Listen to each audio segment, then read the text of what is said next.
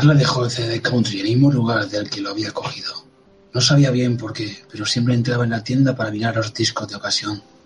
Aún a sabiendas de que siempre encontraría lo mismo en las blancas y torcidas estanterías del fondo. En realidad lo hacía para ganar algo de tiempo antes de llegar al piso. Su piso, aquel lugar oscuro e inhóspito que rezumbaba la expresión alquiler barato por todos los rincones. Una vivienda, por llamarla de alguna manera, junto al metro elevado y encima de un bar de motoristas, un lugar acorde a su estatus social de joven quiero ser independiente, con más pretensiones que recursos, que decidió ser alguien en la gran manzana, pero que al final no pasó de ser otro más que un gusano que erró en sus extrañas. Saludó con aire familiar a Billy y salió a la calle. El viento le hizo detenerse y miró a su alrededor mientras abochaba los botones de su abrigo blanco. Esa lluvia molesta no tardaría demasiado en transformarse en nieve, un manto blanco sobre el que no caminaría ni Santa Claus. Él no solía venir a esta zona del Soho, o por lo menos a ella nunca le había hecho una visita. El barrio había mejorado, pero parte de su alma parecía anclada en los sesenta. Carla retomó su caminata hacia el piso, esquivando un par de vagabundos que se cubrían con cartones ignorando los obscenos comentarios que lanzaban a su paso, la mayoría referentes a sus pechos puntiagudos y a sus anchas caderas. La gran avenida que, que la separaba de su calle apareció ante ella al girar la esquina, como cada noche se enfrentó al mismo dilema, cruzar la peligrosa avenida o atravesar el túnel de los niños muertos. Así llamaban por aquí a ese paso subterráneo, aunque en realidad nadie sabía exactamente el motivo. Algunos aseguraban que varios pequeños habían muerto allí hacía tiempo, víctimas de algún demente, mientras que otros opinaban que no eran más que historias para mantener a los chicos alejados de un lugar donde los yonkis o los vagabundos pudieran causarles problemas. Agarrándose a la barandilla, Carla bajó despacio los escalones de piedra, hasta que su silueta quedó justo enfrente de la entrada del túnel. Este se alargaba ante ella, hasta perderse en una curva a unos doce metros por delante. Solo un fluorescente permanecía intacto. Los demás estaban rotos y parpadeaban. Los azulejos morados y blancos de las paredes y el techo estaban sucios y mohosos. En la parte derecha había algunos que se habían caído y mostraban unas tuberías que perdían agua, por lo que Carla recordaba el lugar siempre había estado así. El paso de los coches en lo alto provocaba un temblor desagradable. Todo parecía precario, inestable. Paso a paso se adentró en la aberrante caverna posmoderna, notando el olor a orín y comida podrida. La basura se amontonaba a ambos lados, cartones de vino, cajas de pizza, revistas rotas y una silla de plástico aún reconocible. Por fin estaba llegando a la cuba cuando vio aquella luz. Se detuvo, ya vislumbraba la salida, pero esta luz seguía ahí, pequeña, roja y parpadeante. Sin duda era el piloto de algún artilugio electrónico. Estaba a una altura de cerca de un metro del suelo y parecía provenir de una estructura con patas. Cuando estuvo cerca, lo vio claramente. Era una cámara de vídeo, bastante grande en su opinión, que reposaba sobre un trípode metálico con patas gomosas. Estaba ahí, con su piloto encendido, parcialmente oculta tras una caja de cartón y ligeramente inclinada hacia arriba, enfocando el lugar por el que ella acababa de venir. Aquello no le gustó nada. Entonces, escuchó los pasos y se puso en guardia. Alzó su mirada hacia otra salida y le vio. Sintió una mezcla entre indignación, excitación y vergüenza. Pero al menos podía respirar tranquila. Buenas noches amigos y amigas de Tony Roll, ¿qué tal estáis? Alex, muchas gracias por narrar este pequeño preliminar a la aventura. Un placer. Buenas noches Kim, buenas noches Santi, buenas noches Vanessa. Buenas noches Tony y los compañeros, un placer jugar esta aventura que teníamos muchas ganas desde hace muchos meses. buenas noches, como dice Santi, eh, esperando disfrutar de la aventura, una aventura que parece que va a ser épica. Esperemos, esperemos que está, estará a la altura. Va a ser todo un reto para mí, la verdad. Pues nada, vamos a jugar una aventura, la aventura de Estrellas Anónimas. Es una aventura de José Lomo. Eh, está redactada por el mismo José Lomo y Jonathan Delgado. Es un proyecto del Autómata y está publicada por No Solo Rol Ediciones. Bueno, pues lo dicho chicos, vamos a jugar esta aventura, Estrellas Anónimas. Y antes de dar paso a, vuestros personajes, a conoceros un poquito más, nos metemos directamente en ella, ¿vale? Eh, estamos en Nueva York, 6 eh, de diciembre de 2007. El día es frío, eh, hay rachas de viento. hay bastante ajetreo en, las calles. Eh, se acercan las navidades y todo el mundo está haciendo sus compras de última hora. Cada uno de vosotros como agentes de la ley pues estáis en vuestras funciones. Pero nos vamos a, tener, a detener en Alanis. Alanis ahora mismo son aproximadamente las cuatro, bueno, sí, las cuatro y media de la tarde y has acabado tu jornada laboral y te diriges hacia tu casa a descansar, a comer un poco y a disfrutar de la tranquilidad de tu casa. Estás yendo en coche desde el trabajo hasta tu casa. Dinos, ¿qué tipo de coche estás conduciendo, Vanessa? Bueno, bueno Alanis. Es un coche viejo, no, no me permito muchos lujos. Es el típico que ves y no recuerdas ni la marca, solo sabes que es un coche negro está algo cascadillo, pero bueno, hace función de llevarme el trabajo a casa y de casa al trabajo. No hay nada que pueda resaltar dentro del coche. Está bastante ordenado, no, no tengo cosas tiradas. Quizás el cenicero del coche está poco sobrecargado, pero siempre cuando salgo lo vacío. No me gusta que quede demasiado sucio. Así que ese es un coche. Perfecto, pues a bordo de ese coche pues te diriges a tu casa. Eh, vives supongo en un edificio que no se salte mucho, que no llame mucho la atención, ¿vale? Con su típica escalera de incendio en el exterior. Eh, abres la puerta de tu casa y dinos tu casa cómo es por dentro. Descríbela un poquito. Bueno, es una casa pequeña, es un pequeño salón con cocina americana y un sofá viejo verde con una mesita de café. No tengo mesa de comedor ni sillas, como en la barra de la cocina o sentada viendo la tele. Quizás hay alguna revista por ahí, pero bueno, está bastante ordenada dentro de lo que cabe la casa. Muy bien, perfecto. Pues te entras en la comodidad de tu casa. Te preparas algo de comer, algo rápido, si quieres. Un sándwich. Un sándwich, te pones a comer ese sándwich, te sientas en, el sofá cómodo de tu casa, estiras un poco las piernas y de repente te suena el teléfono.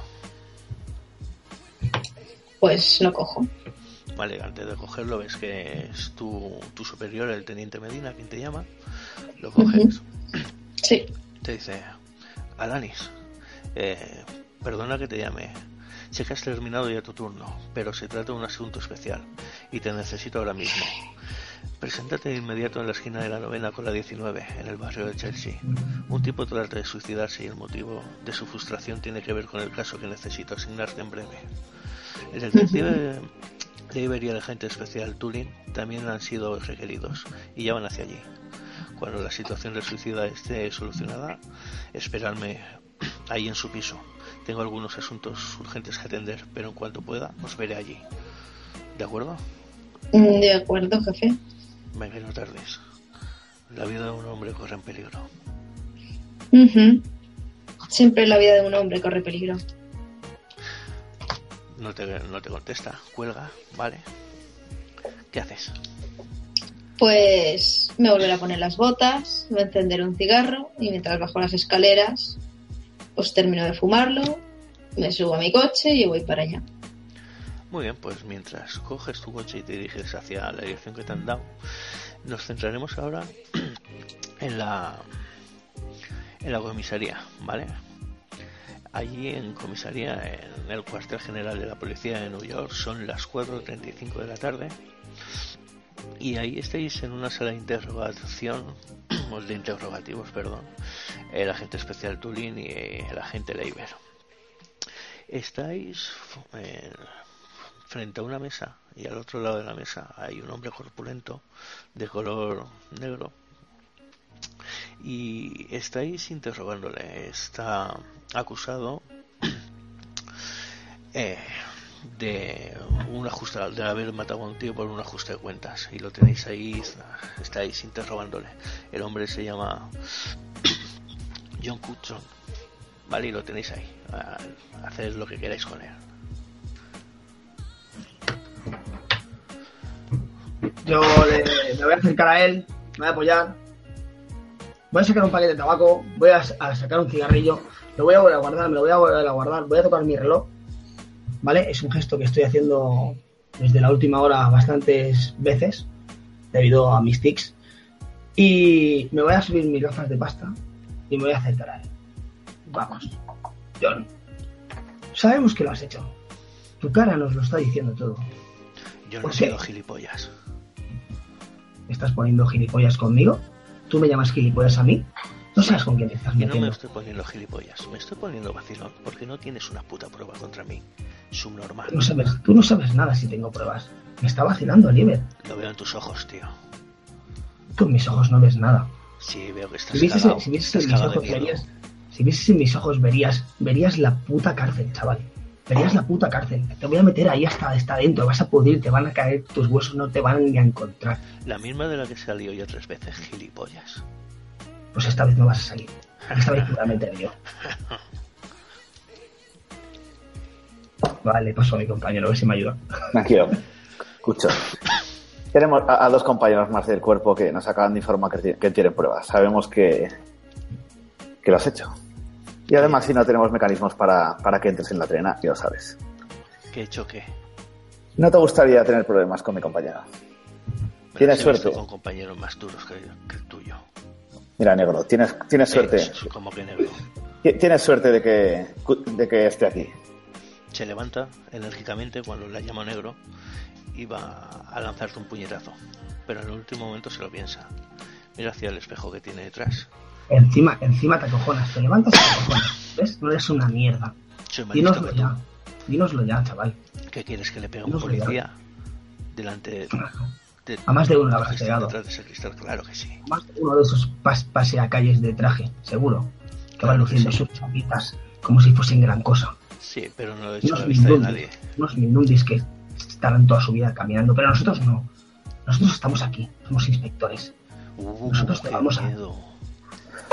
Yo saco un... me, me, acerco. Me voy a acercar al saco este.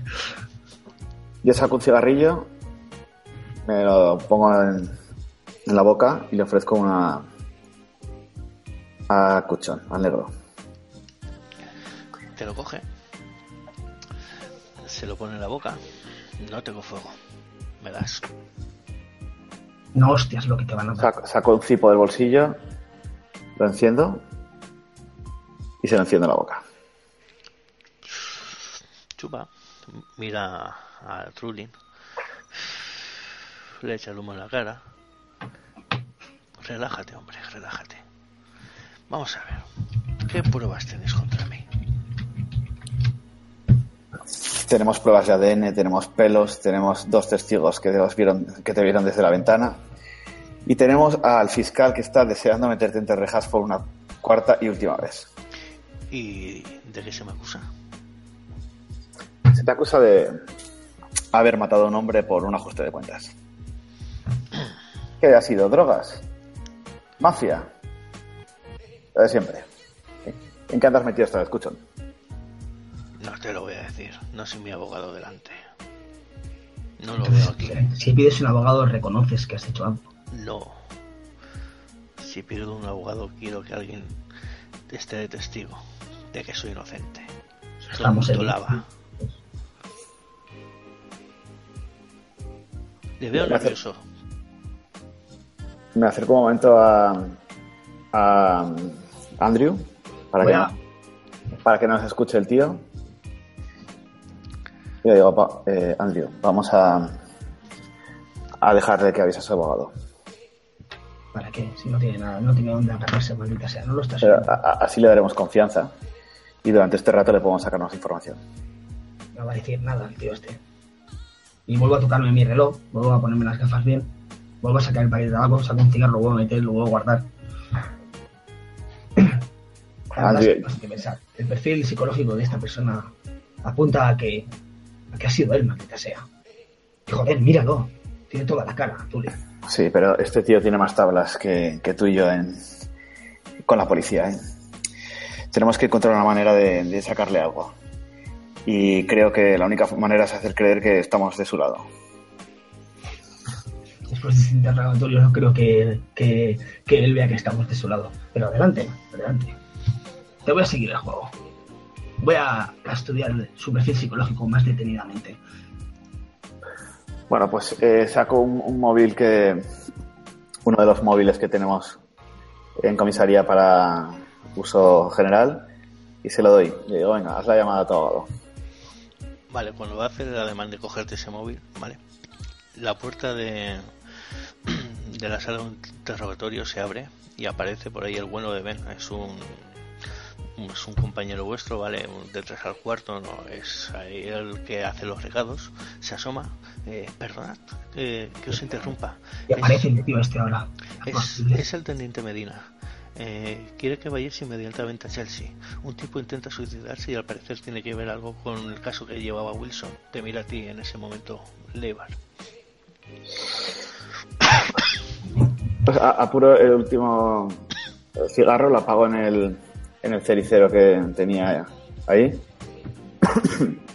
Le digo a, Cuchón, bueno, Cuchón, tienes solo un ratito para pensar qué es lo que te conviene.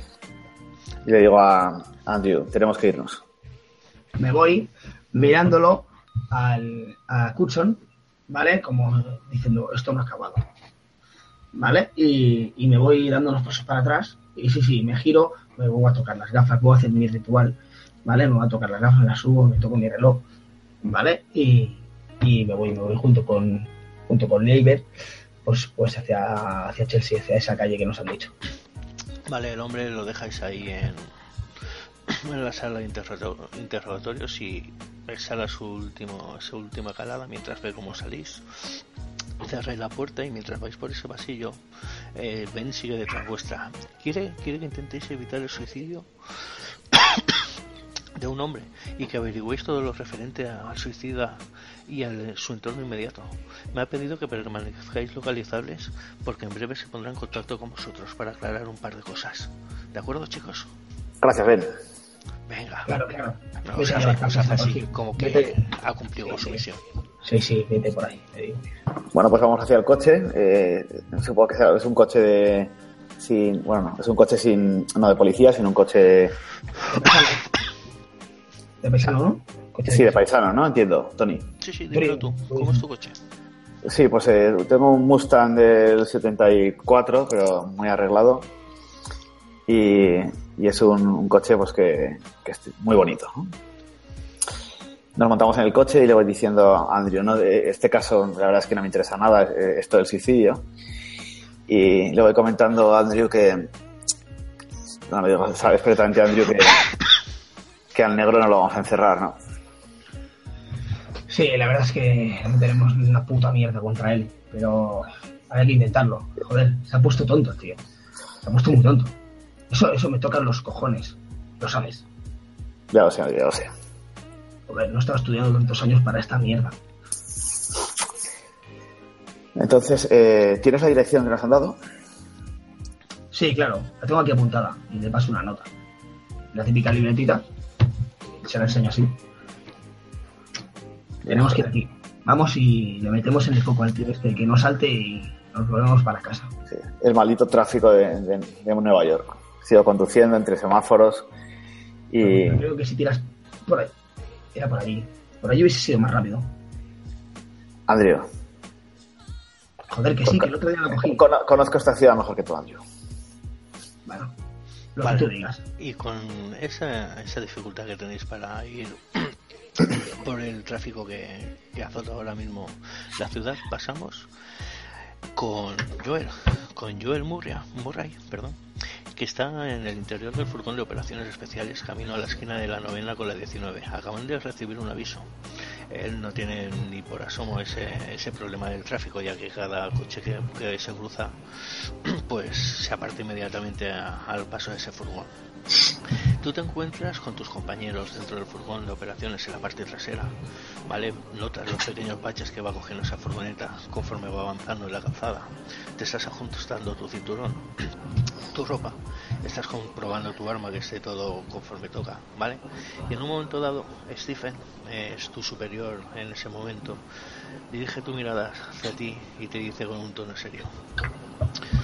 Eh, Joel, escúchame. Hay una cosa que no te han dicho todavía sobre el tipo que, que tenemos que rescatar. Se queda mirándote durante unos segundos. Vamos a la esquina de la novena avenida con la 19. El tipo que se quiere suicidar es tu hermano Finn. Abro los ojos, sorprendido. ¿Cómo, que Finn? Sí, hemos recibido un aviso y es tu hermano. No sé qué le, qué le ha pasado, pero está en el saliente de, de la ventana de su vivienda intentando tirarse al vacío. Pero, ¿cómo es eso posible si...? No lo sabemos, no tenemos más datos. Tenemos que llegar allí cuanto antes. ¿Dónde, ¿dónde está, dónde está Rose? No lo sabemos. No tiene que estar en casa, suponemos. O en el peor de los casos, sí que está. Pero eso no, no podemos adelantar todavía acontecimientos. Sé que hubiese sido imposible retenerte y he preferido que tuviese la oportunidad de intervenir. Pero si los nervios pueden contigo, si quieres mantenerte al margen, adelante. Tranquilo, jefe. Gracias por, por advertirme. ¿Estás seguro? tranquilo. Sabes que puedes confiar en mí. Venga, muchacho. ¿Te pega un par de golpes en el hombro? Vale, y ahora mismo me vas a hacer, Alex, oh, perdón, Murray, Joel Murray, una tirada, ¿vale? Sí. De espíritu acentuado con un menos uno de, en odio, ¿vale? Menos uno. Muy bien. Pues te lo por lo 20, ¿vale? Sí, perfecto. Y fallo seguramente. Eh, espíritu. Sí, fallo. fallo por mucho. Tienes. Sí, fallas por mucho. He sacado 9 y tengo 4. Hostia, sí que fallas por mucho, sí. por mucho, la verdad es que me he puesto bastante nervioso y estoy cabizbajo y pensando Sí, te ha afectado bastante, ¿vale? Es normal que esa noticia, perdona, te haya afectado bastante. Vale, te vas a quitar un punto, bueno, te voy a quitar un punto, ¿vale? En ánimo te quedas, de 5 que estabas, te quedas en 4, ¿vale? Eh, vale. Vale. Si quieres me lo apunto aquí en Hangout. Sí, sí, eh, apúntatelo también, te lo apuntaré yo aquí en la chuletilla que tengo. Vale. Pues ahí estás, acabas de recibir esa noticia. ¿Qué, es lo que piensas? ¿Qué es lo primero que se te pasa por la cabeza? Pues no entiendo por qué mi hermano se quería suicidar. Tiene una vida maravillosa. Que ojalá hubiera tenido yo cuando, cuando tuve la oportunidad, pero. Pero estoy bastante en shock. Eh, la gente que me conoce sabe que en ningún caso yo estaría en esta situación, pero pero esto me ha sobrepasado bastante. Hasta él está sorprendido de que no haya podido aguantar esto. Muy bien, perfecto. Pues dejamos ahí tu escena. Y menos tú en el furgón de fuerzas especiales, que evidentemente, pues supongo que no tendréis puesto ningún tipo de emisora local de radio, ¿vale? El resto, pues sí que puede tenerlo, más o menos para ver las últimas noticias, a ver si dicen algo sobre el caso que os acaban de asignar. Y en un momento dado podéis escuchar la voz de una mujer, de una joven periodista, que está despuntando mucho últimamente en, el ámbito, en su ámbito laboral. Y podéis escuchar que dice, me encuentro en el mismo lugar donde se están dando los hechos. A mi espalda pueden ver un nutrido grupo de personas preocupadas y curiosas que se han acumulado tras el cerco policial. Diversos efectivos de la policía tratan de evitar lo peor. Y me consta que hay un pequeño equipo de operaciones especiales que ya está tratando de hacer lo posible de la parte trasera del edificio. Parece que no nos dejan acercarnos al cerco policial. Eh, hay compañeros que, que nos lo impiden. Aprovecho para resumirles la situación, mientras mi compañero sigue demostrándoles a través de la cámara su, a sus protagonistas. Nos encontramos en Chelsea, concretamente en la esquina de la novena avenida con la 19. A unos 20 metros del suelo, un hombre parece dispuesto a acabar con su vida, lanzándose al vacío. El zoom nos muestra su evidente estado de nerviosismo. No deja de llorar y de hablar solo. Su angustia mantiene en vilo a la multitud que se ha acumulado en la calle y que mira hacia arriba con el corazón en un puño. Los efectivos de protección civil han tratado de disponer unas redes de seguridad, pero el individuo amenaza con lanzarse cada vez que lo intenta. Un policía tratado de calmarle con un megáfono, pero eso parecía ponerle aún más nervioso y han optado simplemente por observar. Quizá esperando que los de operaciones especiales logren hacer algo. De los motivos que impulsan a este hombre a querer quitarse la vida, nada sabemos por el momento, aunque seguimos interrogando a los vecinos. Próximamente nuevas conexiones, más datos sobre los hechos. Vale, en ese momento, pues, me, Alanis, llegas a la zona, ¿vale? Muy seguido de, de Andrew y de Bastian. Y podéis, ver que la calle está acordonada, hay muchísimos curiosos alrededor de ese edificio, ese edificio cuenta con seis plantas. Eh, tiene también su escalera contra incendios lateral. Eh, tiene un perímetro de seguridad de unos 15 metros con el cordón policial, ¿vale? Hay mucha gente agolpada.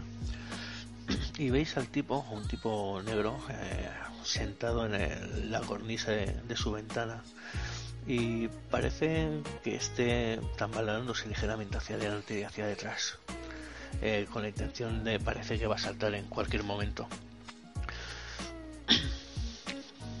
Adelante, ¿qué hacéis? Yo buscaría a alguien que ya esté allí de hace rato, algún teniente o alguien que haya estado hablando con él, para saber si ha pedido algo o si ha dicho algo aparte de amenazar que se iba a tirar. Vale. Eh, Andrew Bastián. Sí, también es preguntar a quién está al mando. Aquí en el. Eh, pues a los agentes de policía que hay alrededor, operaciones especiales, preguntar quién está al mando de ahora mismo.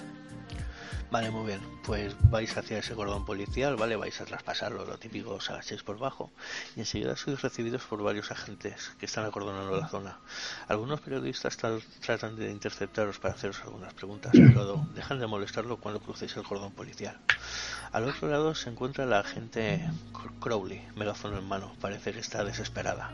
Cuando llegáis, se gira hacia vosotros Maldita sea. Fin, no tiene reacciones. Está cada vez más nervioso. Eh, Crowley es la, psicóloga de la psicóloga de, del grupo de especial, ¿vale? Cuando te ve a ti, Bastian, sin mediar palabra, te da el micrófono, el megáfono, toma, intenta convencerlo tú, por favor. Bueno, pues cojo el, micrófono, eh, bueno, le pregunto a Crowley, eh, ¿cómo se llama? ¿Sabemos su nombre? Finn, Finn Murray. Finn, vale. Bueno, pues mantengo el, el, el megáfono bajo y me voy acercando poco a poco. Hasta el punto en el que más o menos me pueda oír, ¿no? Digo, fin, fin. ¿Me escuchas? Fin. Apartaros, apartaros. Por favor, apartaros de ahí. ¿Qué quieres? Bueno, dejo el, megáfono en el suelo y me voy acercando lentamente, pero preguntando, fin, amigo. Solo quiero que hablemos un ratito igual que, que todos.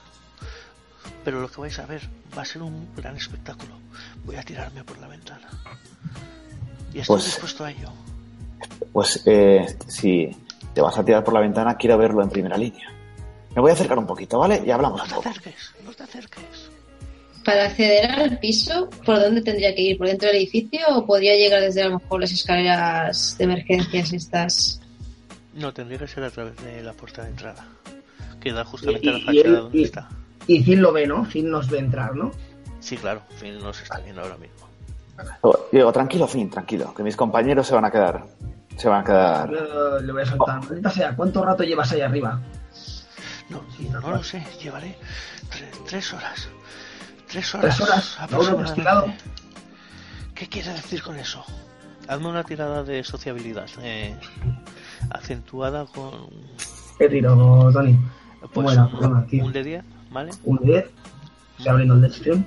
¿Acentuada con qué? ¿Con poner nervioso al personal? No. Eh, sí, sí, sí, sí. Eso es una penalización que tienes, ¿no? No, un más uno. Eh, sería ah, indiscreto o tics insoportable serían las penalizaciones. Vale, Todo lo otro tengo más uno. Insoportable. Eh, pero no, sería tics insoportables. Que bueno, que podría ser. Ah, bueno, no. Entonces no. O indiscreto, indiscreto. ¿Qué es la penalización? vale. ¿cuánto llevas ahí? Vale, no, mira, me vas a hacer una tirada con elocuencia, ¿vale? Elocuencia. sí, vas a sumarle. ¿Dónde está la elocuencia? no, no, no, tienes, vas a sumarle un más uno a esa tirada. Vale, vale al 10 le sumo un más uno. Vale, sí, con sociabilidad, ¿vale? Pues se saca un 3, le tengo que sumar el 6 de sociabilidad. No, no, no, al sacar un 3, pues has, eh, tenías 7 que superar, ¿vale? O sea que lo has superado. O sea, no, el, tu tope es 7. El 6 de sociabilidad más el más 1 de elocuencia. ¿Vale? Ah, vale, tengo que sacar menos. Y tienes que sacar menos, vale. Vale, vale, vale. Vale, pues de momento parece que, que consigues que Finn recapacite durante unos segundos. Esa pregunta que le has hecho, la has hecho recapacitar. Coño, si es verdad, estoy aquí tres horas y aún no me he tirado. Y mientras está recapacitando Tony, si me permites, voy a mirar a Crowley y le voy a decir así en voz baja, cuando has sacado el título. Calla, gilipollas. Sigue haciendo lo que estás haciendo, sigue como hasta ahora. Que no se tire ese puto gilipollas. No quiero que me ah. amargue la tarde. Pues yo, me sigo acercando y le digo, poco a poco, o sea, cuando veo que me va dejando acercarme, digamos, si es que me va dejando, ¿no? Y sigo diciendo, fin, amigo, fin. Vamos a charlar un rato. Vamos, fin. Podemos, si quieres, si quieres me puedes convencer de que nos tiremos los dos, o te puedo convencer de que no nos tiremos ninguno. ¿Qué te parece, Fin? Y me voy acercando poco a poco hacia donde está él. Vale, mientras te vas acercando poco a poco, vamos a pasar con Joel, ¿vale? Eh, estáis llegando al lateral de esa calle, ¿vale? El furgón acaba de aparcar rápidamente de un frenazo en la parte trasera del edificio. Y tu superior dice, nos hemos detenido en la parte trasera del edificio. Esta puerta da al aparcamiento. Desde allí debéis acceder a las escaleras y subir y salir por el interior. ya que el sujeto no puede, no permite que nadie se aproxime por la puerta principal. Mikey Lionel debéis acceder al piso inmediatamente inferior al que se encuentra el sujeto. Esto es el cuarto. Los vecinos están avisados y os dejarán pasar. Debéis estar preparados por si se lanza el vacío. Intentad ser rápido. Si, si se lanza, cogerlo. Por, Dios, cogerlo. Pero procurad que no os descubra o lo habremos cagado. ¿Entendido? Utilizad los espejos pequeños con mucho disimulo. Terence y Joyer. Vosotros debéis acceder con prudencia al piso del sujeto tú yo conoces mejor que nadie el piso de tu hermano y, este, este sótano, este subterráneo. ¿vale? esta información puede ser decisiva para actuar deprisa. Intentad llegar a, él desde la, en la ventana que ha dejado abierta. Aprovechar el mínimo descuido, un parpadeo o lo que sea. Pero por Dios, Joel, es tu hermano. Sálvale la vida. Repito, y que la presión, si la presión es superior a tus ganas de ayudar, mejor te mantienes ahora mismo al margen. ¿Estás bien? ¿Estás preparado? Sí. Sí, señor. Estoy listo. Vale, abre las puertas traseras de ese, furgón, de ese furgón, tus compañeros bajan, te pegan un empujón y tú bajas también. Me voy poniendo el casco y voy corriendo hacia la puerta trasera y nos vamos preparando. Vale, dime cómo haces ese edificio. Tú has estado en ese edificio, conoces ese garaje, has aparcado infinidad de veces ahí. Pues buscaríamos las escaleras o porque ascensor no hay, ¿verdad? En, el garaje. ¿O si hay ascensor? No, en ese edificio no hay ascensor. Pues y subiríamos por las escaleras al piso de mi hermano y si pudiéramos me gustaría que uno de mis compañeros se colocase dos compañeros en el, justo en el piso debajo de, de mi hermano, ¿de acuerdo? Por si acaso no consiguiéramos tirarse, pues por lo menos que tengan ellos los brazos extendidos o, algún tipo de herramienta que consigan ellos en el piso para, intentar como última opción cogerle. Perfecto, de hecho ves como tus compañeros Lionel y Mike se quedan en ese cuarto piso, ¿vale? Llamando a la puerta del que hay justo debajo de donde vive tu hermano y acceden al interior de esa vivienda. Ah, pregunto a los dos que van conmigo que si se han avisado a los bomberos para que traigan ya la, la, colchoneta esta enorme o algún tipo de superficie para que si no nos tira poder salvarle. Eso lo, digo muy nervioso. Sí, tranquilo, yo le hemos avisado, pero los muy cabrones se ve que están tardando demasiado, tener que estar aquí ya. Vamos, vamos a, hacer nuestra faena y contra antes lo hagamos mejor, salvaremos a tu hermano, no te preocupes, Joel. Sí, sí, eh, sí, sí. Y vamos viendo la escalera. Vale, vais subiendo las escaleras hasta que llegas a la quinta planta, justo a la puerta donde vive tu hermano, y no puedes llegar a imaginarte qué es lo que le ha pasado a tu hermano. Sabes que está detrás de esa puerta, en alguna de las ventanas, a punto de tirarse. Tienes que abrir esa puerta. Pues el espejo este que hemos comentado lo, lo intento pasar por debajo de la puerta, lo muevo hacia un lado hacia otro viendo lo que hay. Y ves que casi de refilón, ¿vale? Puedes ver justo al lado del gran ventanal que daría una especie de balcón en la ventana derecha a, tu hermano de espaldas apoyado en el alféizar de, de esa ventana y parece oyes las voces de tu hermano como si estuviera hablando con alguien de acuerdo, escucho también a la televisión o la radio o algo por el estilo, algo que nos dé, nos camufle el sonido que nos tocamos. No, no. De acuerdo. Pues como sé que, por eso pienso yo que soy el mejor en estos casos, eh, saco las típicas ganzúas de, ahora e intento abrir la, puerta con mucho, mucho cuidado.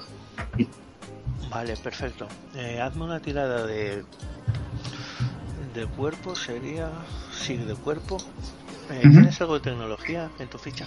Eh, sí, por supuesto. Tengo tecnología, espionaje y infiltración. Un más uno. Vale, pues cuerpo más tecnología. A ver qué sale. De acuerdo, tendría que sacar menos de 8. Sí. Que lo supero. Por 4. Así que. Vale, perfecto. Vale. Pues te vamos a dejar ahí durante un momentito manipulando esas ganzúas, ¿vale? Intentando forcejear esa cerradura que sea lo más lo más más sigiloso posible, pero tu, tu pulso en algún momento te pega una pequeña mala pasada debido a la situación en la que estás seguimos fuera donde están los agentes Alanis, Andrew y Bastian. Yo voy a decir, bueno, voy a hacer mi ritual de gafas, reloj, saco mi, mi, paquete, lo guardo, vuelvo a tocarme las gafas. vamos, Phil, maldita sea, joder. Danos, danos, la tarde en paz, hostias. No queremos recoger tus sesos esparcidos, joder. ¿Sabes que tu hermano trabaja en el cuerpo de policía, coño? Hostias. No, no me recuerdes a mi hermano, por favor. Él no tiene, que, él no tiene que ver esto. Vale, pues entonces anulo, anulo esa parte. De, si le quiero decir algo, anulo esa parte, ya no decir más. Tira, tira. joder, Phil. Yo por... Ah, perdona. No, no, le digo, ¿estás seguro que lo quieres hacer? Sí. ¿Seguro? Se ve muy aferrado a esos tochos. Esos ladrillos están pegados a tu mano, maldita sea. Joder. Eso ya lo intentó tu compañero y casi se sale con la suya. Me cago en la ¿Sí? puta. ¿Sí? Pues vamos, vamos. Quiero verlo. ¿Ves como en ese momento? Y tiro, tiro poner nervioso el personaje. Yo estoy fumando y estoy pensando que esta gente es muy paquete, que el tío se va a tirar al final. Y simplemente miro con cara de bueno, a ver qué pasa. Porque no me está dando una espina este retándolo, el otro acercándose. No sé por qué, me parece que va a acabar muy mal esto. Realmente no, estoy, no mi idea no es retarlo, mi idea es utilizar poner nervioso al personal para que se acojone más, Tony. Eh, si te tengo que hacer una tirada o lo que sea, pues te la hago. No, de momento no. una cosa, nosotros, nosotros, estamos al corriente de que están entrando en la casa, ¿no? Evidentemente, ¿no? No, no, no lo sabéis. ¿No? No lo sabéis. Vale. Eh, eh, Joel, consigues, tras varios minutos forcejeando esa cerradura, es escuchar el clic ese que te dice que se ha abierto la puerta. De acuerdo. Vale, vas a hacerme una tirada ahora de sentidos y reflejos. Sí, si tienes algo para acentuarla. Mm, espionaje, ¿no? Mm, mismo. Infiltración. Infiltración, infiltración mejor. Vale, pues. Me has dicho. Es. Sentidos y reflejos. Eh, es la, el sigilo. Pues la saco por uno. ¿La sacas por uno? No, por, por, por dos, por dos, perdón. Vale, pero la sacas. Sí. Vale, perfecto. Pues tú ves vas acercando, ves como tu hermano está hablando, ¿vale? escuchas a la otra, por la otra parte de la ventana las voces de, de Andrew y de Bastian, los reconoces, has cruzado alguna palabra con ellos. Dime cómo, cómo te diriges hacia tu hermano. Pues abro la puerta cuidadosamente. Eh, si veo que, que empieza a chirriar muy poquito, paro la puerta eh, me coloco el arma detrás de mía, o sea, dejo mis manos sueltas y empiezo a caminar lentamente hacia él. Si existiera otra persona en el piso, mm, me daría igual porque únicamente mi visión está fija en mi hermano. Y voy todo lo sigiloso posible, esquivando cualquier tipo de, de trasto, que haya por el suelo y tal. Si hay algo extraño que haya de mi visión hacia mi hermano, sí que me daría cuenta. Si hay algo extraño. Si no, directo hacia él. Vale, perfecto. Pues te dejamos ahí casi agazapado y no hacia tu hermano mientras pasamos otra vez a la parte de fuera. Bueno, pues yo cojo. es que antes pensaba que estábamos eh, cerca de él, ¿eh? por eso he dicho eso. Bueno, pues me cojo el, megáfono, cojo el megáfono y empiezo a decirle: Oye, Finn, por lo menos, ya que te vas a tirar, dinos, danos una razón, ¿no? ¿No quieres morir teniendo el, unas últimas palabras de, de por qué? Venga, expláyate, cuéntanos a todos qué, te ha pasado. Vale, ves que en ese momento te mira, mira alrededor suyo. Podéis intuir una especie de mueca de sonrisa en su cara y se balanza hacia adelante. Venga, Joel, hazme una última tirada de cuerpo. vale, a ver, un cual la supero supero y si me dejas fuerza para agarrarle con fuerza, atletismo. Dime cómo logras conseguir que tu hermano no se tire, cómo lo agarras, dime cómo llegas hasta él, cómo lo agarras. Cuando va hacia adelante, su cuerpo se va hacia, hacia adelante, eh, doy un sprint que si hay algún tipo de mueve por el medio, eh, lo, destrozo si hace falta, de una patada, y cuando está a punto que ya la, la piedrecita del marco de ventana empieza a ceder ya, le agarro por el cuello con el, con el brazo y le echo para atrás y le veo una hostia contra el suelo. Si es posible. Sí, claro, por supuesto. Vosotros los que estéis fuera de fuera veis como este hombre está a punto de tirarse y justo en el momento más crítico de esa ventana aparecen dos brazos y el torso de un hombre es vuestro compañero Joel, que lo agarra fuertemente y tira con una fuerza sobrehumana hacia el interior de, la casa, salvándole la vida. Yo le digo a Liber, miro a Liber así lentamente, me subo las gafas con mi tic, has vuelto a cagar, tío. Respiro. Respiro hondo intentando mantener la, calma y, me dirijo hacia la puerta hacia la puerta de entrada. Mm, bueno, yo doy una calada, tiro el cigarro, casi, y voy hacia la puerta. Yo muevo mi reloj, me subo las gafas otra vez y los acompaño. Vale, pues mientras vosotros estáis subiendo las escaleras de ese edificio, veis como muchos de los vecinos, Kim se cae, veis como muchos de los vecinos eh, han salido de, sus de sus casas intentando ver que a ver si consigue ver algo a través de, de, ese, de esas escaleras, ese rellano. Mientras vosotros subís, empezáis a, escuchar los sonidos de las sirenas de la ambulancia y de los bomberos justo a tiempo, parece. ¿Vale? Tú, Joel, también los escuchas, pero ya te da todo, todo igual. Tienes a tu hermano en brazos tu hermano te mira con lágrimas en los ojos, sollozando, está en un tremendo estado de shock y lo único que puede hacer es agarrarte y decirte, Rose, Rose, es Rose. En ese momento notas cómo deja de ejercer fuerza sobre tu cuerpo y se desmaya. Miro, miro a mis compañeros, me acuerdo, es una mirada eh, un poco perturbada, la verdad, empiezo. Fin. Fin. Fin no responde. Yo, me acerco, le, pongo la mano en el hombro a Joel y le digo, tranquilo, eh, Joel, compañero, nosotros nos encargamos. Llamar, llamar a una ambulancia, llamar a quien sea. Tranquilo, hay ambulancias ahí. Joel, eh, mantén la calma. Le doy una vuelta por el piso. Yo, yo, agarro a, a Finn Le, hago un gesto a Andrew para que, para que me ayude, entre los dos lo, lo agarramos para que Joel se relaje un poquito. Y... déjame, a mí, déjame a mí. Y le cojo ambulancias y empiezo a bajar si puedo con el edificio. Vale. espérate al personal médico, maldita sea. Antes me vas a hacer, Joel, una tirada de, de espíritu, ¿vale? Eh, con un más dos, ¿vale? Más dos porque acabas de salvar la vida de, de tu hermano, tío.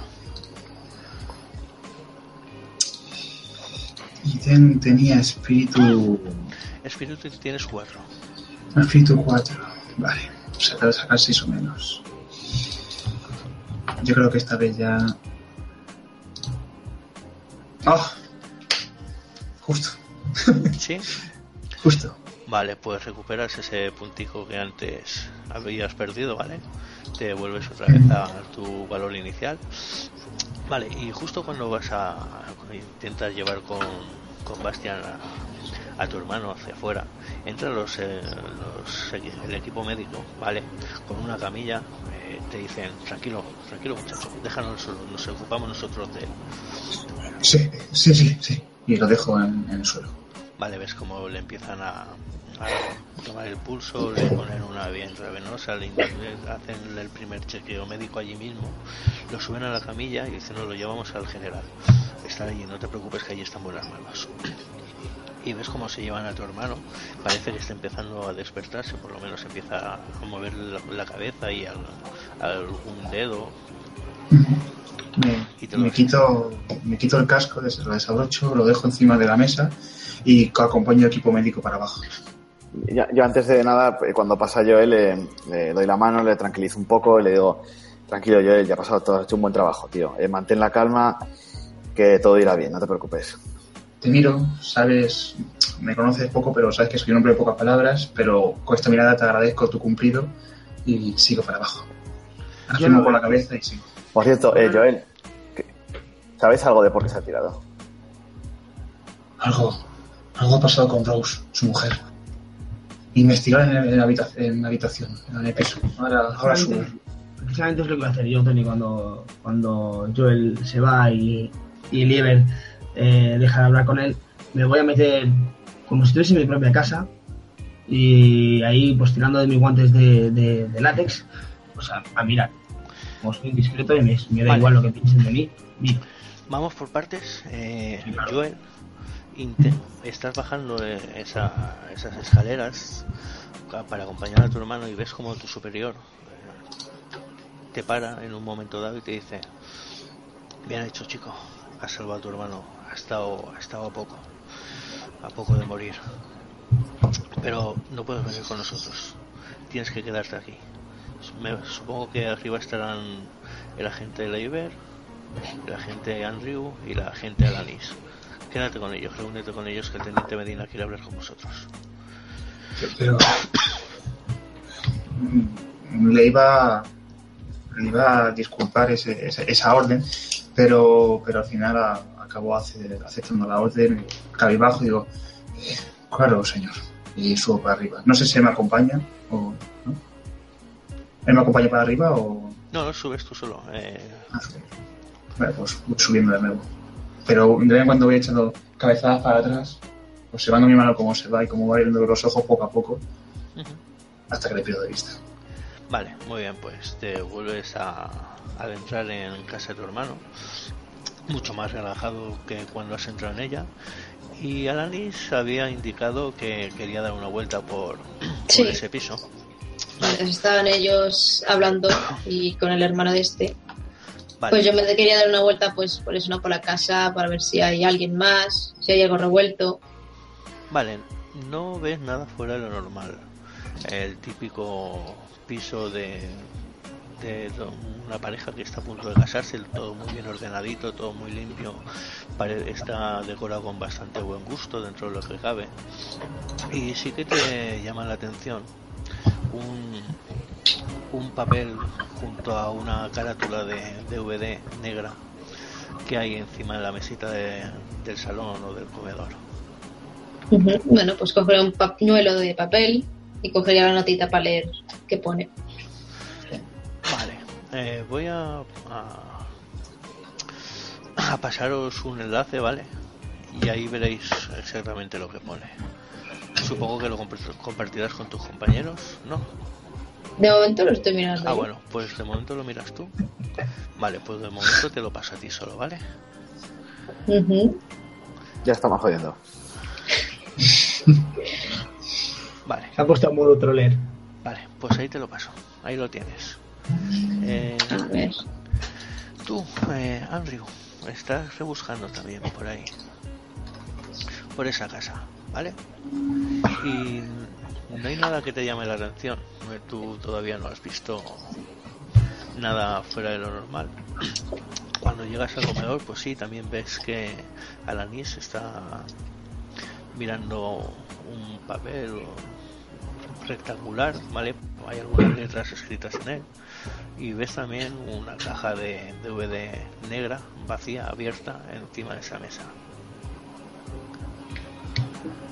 La caja de DVD eh, podría observarla mejor, pero realmente lo que me interesa es ver lo que pone esa nota. entonces lo que voy a hacer es acercarme como si fuese a coger la caja de DVD y voy a sacar la cabecilla por encima del hombro de Alanis. Me da igual que se entere que, estoy chafardeando. Hmm. Yo cuando te asomas te miro de reojo, no te miro directamente y te digo que parece una factura y te lo enseño, ¿no? Te hago un, te lo planto en la cara, como no hace falta que estés encima de mi hombro, como un loro. Vale, para, para ahorrar faena, ¿tú compartirás esa, esa nota aquí, Andrew, con tus compañeros? Sí, sí, la voy a compartir, no veo por qué no compartirla. Vale, pues ahí tenéis el enlace para, para poder ver esa nota, ¿vale? Voy a clicar el enlace.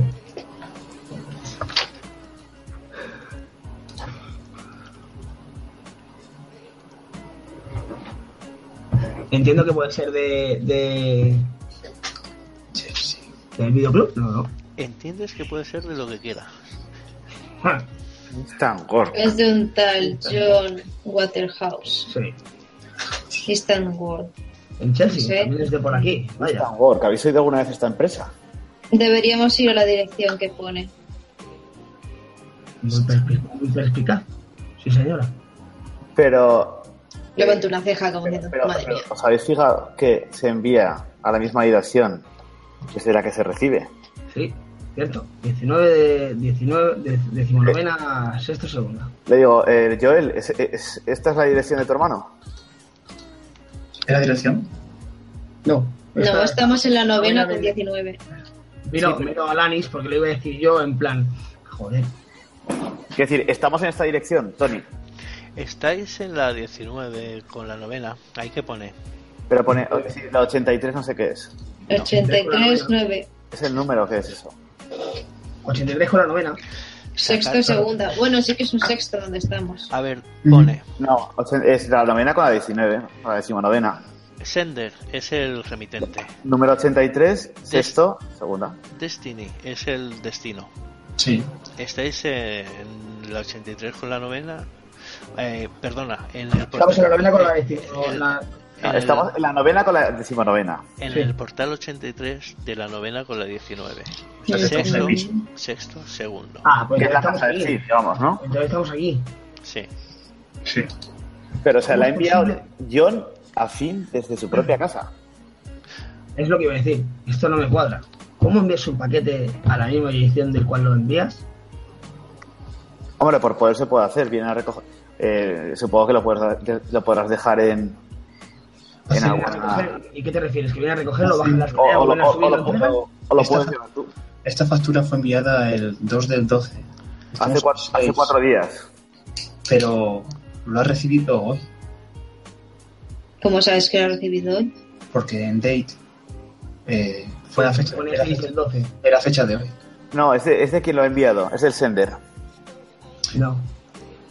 Ah, sí, pero, pero en date Claro. es, verdad, es verdad, se ha Claro, recibido. lo, sí. lo he recibido hoy a las Sí. fue enviado a las Ah, 3, vale, a las cuatro- fue enviado a casi a las 4 de la tarde. Vamos a ver. Hay que encontrar el paquete. No se escapó. No, el, este, el paquete es el DVD, es evidente. ¿Seguro? ¿Hay DVD en la habitación? Sí, hay DVD, claro. Pongo play. El, el, DVD eh, está abierto o cerrado, la caja. La caja del DVD está abierta. Le imagino que vacía. Bueno, antes de nada habría que, que, que, tener extremo cuidado para no tocar huellas, ADN o lo que pueda haber en esa... Pañuelo. Claro, Oliver, para eso está los Pañuelito y le doy al play en el DVD, porque es una caja de DVD, ¿no? Sí, es una caja de DVD. Justo cuando vas a darle al play, eh, por la puerta esa que, que no habéis cerrado de, de ese edificio, de esa vivienda, entra alguien. Su sombra se proyecta sobre, sobre el suelo donde estáis pisando. Cuando si os giráis podéis ver que es vuestro superior, el teniente Medina. Está enfundado en su gabardina de color crudo. Desde su, desde su semblante pétreo, enmarcado por un cabello color ceniza, hace un saludo de, rigor, así, mientras analiza el salón con esa mirada de solo un viejo lobo de la investigación puede realizar, sus ojos acaban encontrando la funda del DVD. Se mesa el bigote ligeramente, haciendo una pausa dramática, y luego se sienta en el sofá. Pero no sin antes correr las cortinas de ese ventanal grande, para tapar cualquier mirada indiscreta. Coge el mando del DVD mientras dice, voy a ponerles este DVD no sé exactamente lo que contiene, pero puedo hacerme una idea. Y no, no va a ser agradable. Quiero que lo vean porque a partir de ahora van a ocuparse de este caso. Usted, señor Murray, no tiene por qué seguir mis órdenes, pero ha hablado con sus superiores y están dispuestos a dejarle colaborar en esta investigación. Nada, las circunstancias. Es su hermano y yo no voy a impedir que, que consiga encontrar los hechos que le, que le han llevado a esta situación tan dramática. Al fin y al cabo todos ustedes son agentes de la ley, cada uno a su manera. Las circunstancias requieren de la reunión de diversas facultades y entendimientos, como las de ustedes. Son lo mejor que puedo esperar, pero señor Murray, si mi orden como teniente es que vea este DVD, mi consejo como colega es que no lo haga. Es usted libre de esperarnos en comisaría donde iremos después de comentar los pormenores de este caso. Usted decide. Se queda mirándote esperando una respuesta. Tengo. Tengo que entender por qué mi hermano ha hecho esto. ¿Por qué? Mi hermano jamás le he visto llorar por nada. Y ha llorado por su mujer esta vez. Dijo que fue ella, fue ella. Tengo que entender qué ha sucedido aquí. Muy bien, chico. Pues no, no demoremos más la situación. Eh, aprieta el, el, botón de play mientras se encara con el mando a SDVD. Y tú mismo, Joel, ¿vale? Bueno, no que tienes cerca la... Bueno, si quieres quitarte la, la cámara, vas a leer lo que ah. pone en este archivo de texto. Claro. Lo que leerás es lo que vais a ver en, eh, proyectado en ese televisor. El vídeo de Rose. Aparece un fragmento vacío, sin imagen, sin sonido, ni que se mantiene, y, que se mantiene apenas unos segundos. Seguidamente puede verse una imagen desenfocada que va ganando nitidez paulativamente hasta mostrar un primer plano de los ojos de una mujer de color. Es Rose. Tiene una expresión risueña, ligeramente nerviosa. De vez en cuando su rostro se mueve y el encuadre capta alguna parte más de su cara. Una sonrisa. Hay cierta timidez en su expresión. No hay pista de audio. La profundidad en el campo es corta, para captar mejor a Rose, pero puede intuirse un espacio abierto tras ella, aunque desenfocado. Diversas personas caminan tranquilamente alrededor. Se distinguen quizás algún escaparate. La, la, grabación sigue sin mostrar sonido alguno, pero resulta fácil entender algunas expresiones en los labios de Rose. ¿Aquí? ¿Bien? ¡Qué vergüenza! Ok. Aparece un nuevo corte que deja la pantalla totalmente a oscuras. Las pistas de sonido se activan. Se escucha lo que parece ser la voz de Rose. Hola cariño, ¿cómo estás? Me ha dado la oportunidad de agradecerte todos estos años de dulzura que me has regalado desde que nos conocimos y no la voy a desperdiciar. Que te quiero mucho, Ricitos, más que nada en el mundo. Y que te animes, que superamos los problemas como lo que hemos hecho hasta ahora, ¿vale? Un beso, cariño. No sé, no sé si estaré en casa cuando veas esto, pero de todas maneras estoy segura de que será una gran sorpresa. Espero que te guste. Te quiero. Fundido en negro. La oscuridad se mantiene latente durante unos segundos hasta que aparecen de nuevo los ojos de Rose, enfocando de manera precisa, muy próximos. Están hinchados, irritados. Hablan con este hablan con el estertor del pánico. El papadeo es constante, su mirada busca desesperadamente a alguien tras la cámara. El zoom se aleja y el plano se abre hasta encuadrar toda la cabeza de Rose y parte de sus hombros desnudos. El fondo es totalmente negro. Por lo poco que se puede percibe su apariencia, se trata sin duda de una pieza de tela. Rose está amordazada con un trapo negro, despeinada y ultrajada. El plano comienza a descender mostrando los pechos desnudos redondos de grandes pezones robos.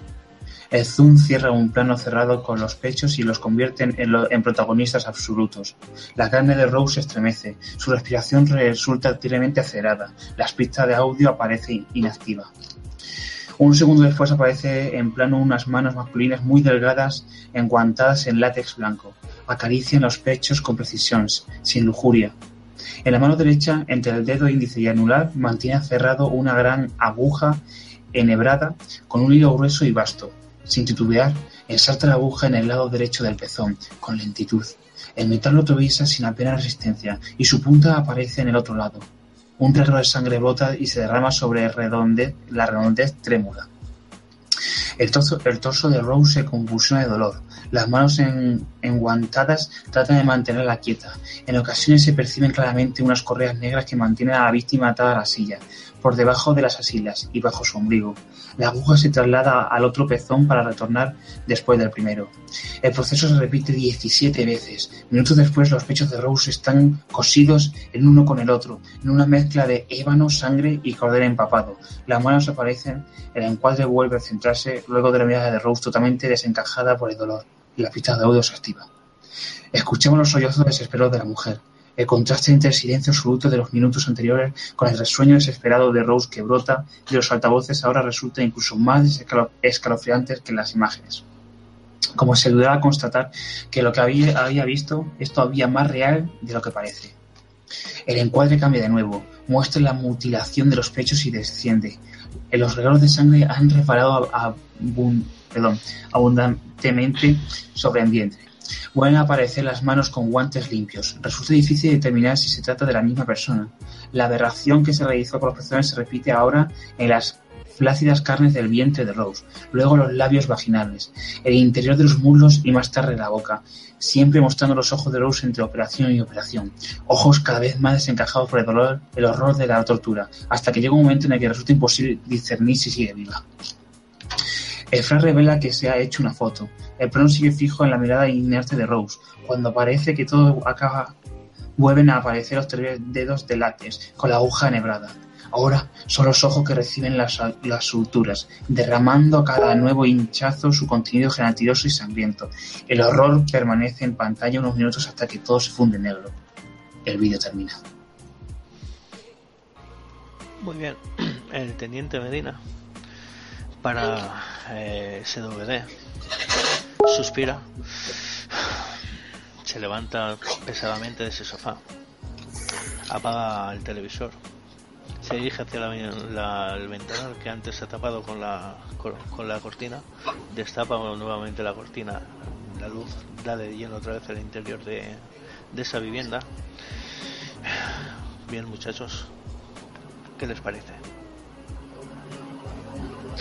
Eh, Joel ha tenido que sentarse en una silla porque casi le da algo, la verdad.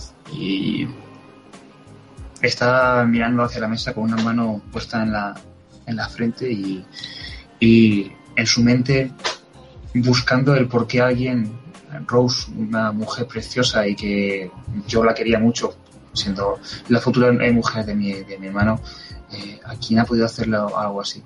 Pero la verdad es que si antes me ha afectado lo de mi hermano, esto me ha dejado ánimo en shock.